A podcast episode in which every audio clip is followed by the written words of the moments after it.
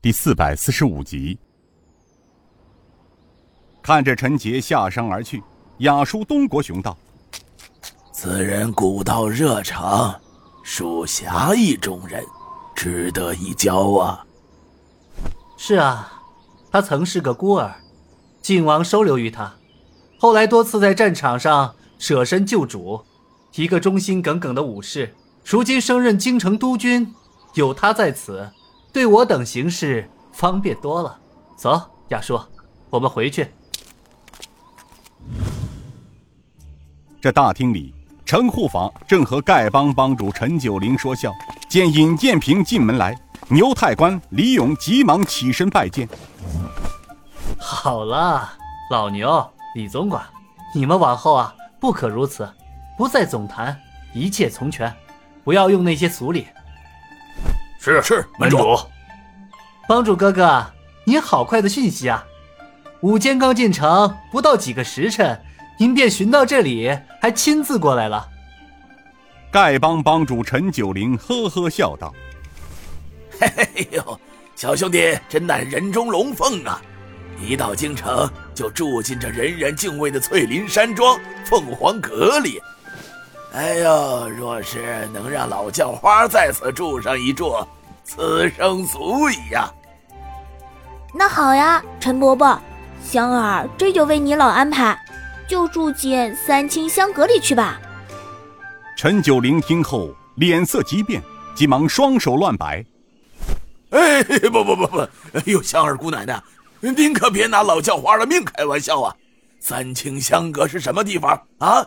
那可是南唐后主小周后的香阁呀，听说后来又连续住过几个皇帝，老叫花命贱，怎敢住在那里呀？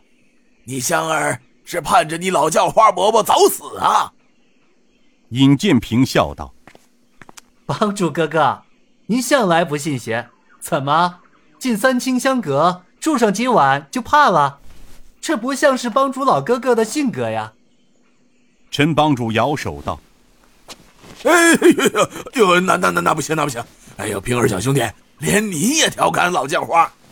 哎呦，算了算了，还是说正事儿吧。”尹建平转身向牛太官李勇道：“牛坛主，李总管，我想听听你们到京城的情况。”牛太官看了李勇一眼：“回门主，属下和李总管一个月前。”到了京城之后，在该帮陈帮主的门下帮助下，便着手收购茶楼、酒店、钱庄的业务。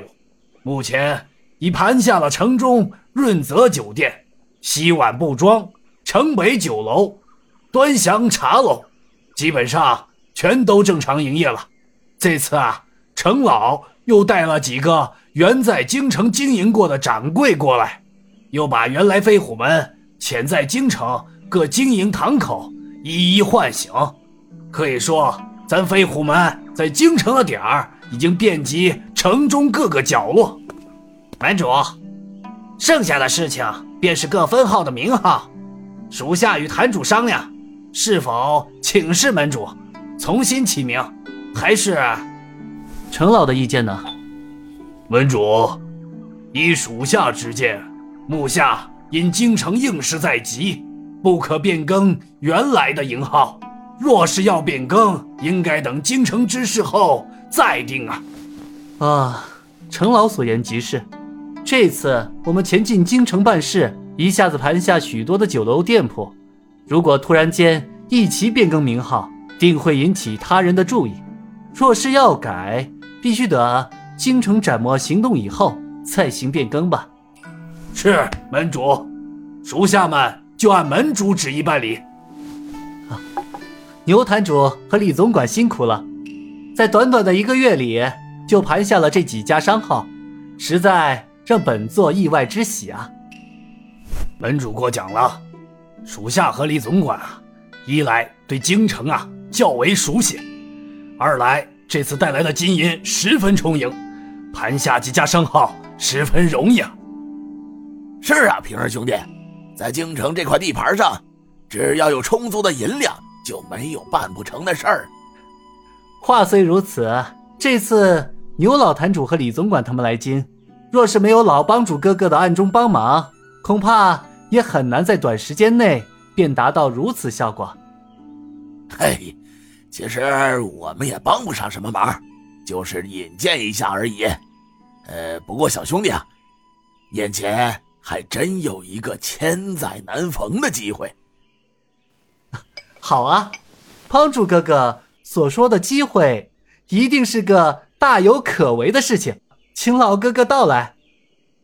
还要说是机会，那倒是过誉了。呃，是这样的，去年那奸贼太师张权被新任太子永乐放出了大狱，因之前张府被抄家之后，所有丫鬟侍女、府中杂役都被遣散了。张全老贼出狱之后。又在暗中招收府役、丫鬟、侍女。帮中长老王长民见是打进张府的机会，便从帮中弟子里先挑了几个精明的男女弟子，装作灾民，哎，很容易的就混进了太师府里。眼下在太师身边就有一个叫红儿的侍女，她因被老贼看中，便要到身边侍奉老贼。目下。深得老贼信任，好啊，真是天大的喜讯！帮主哥哥，你这回啊，才叫帮了平儿一个大忙了。有红儿在老贼身边，老贼命不久矣了。太好了！哎，平儿小兄弟，你先不要急着高兴。自红儿到了老贼身边之后，渐渐发觉，那老贼竟是深藏不露的绝世高手。经老教花查明，老贼原叫宋元，是明教教主张无忌的弟子，后来随师名，改名张全。朱元璋起兵时一直跟随着朱元璋，因与刘伯温军事一向不和，后被朱元璋派到西路义军，收复应天府有功，又是国亲，才名为三公。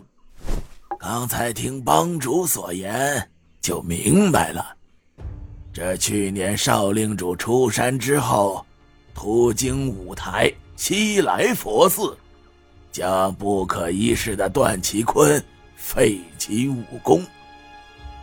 唉，没想到，这不出几个月的功夫，段其坤便能重出江湖，而且杀虎口一役，老奴发现此人的武功。似是更上一层楼了。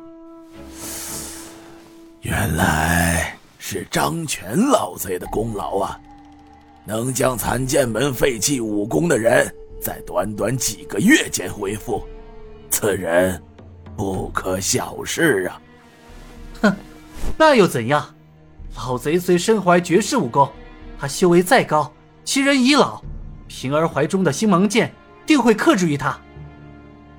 平儿，知己知彼，切不可大意呀！谢帮主老哥哥提醒，平儿记住了。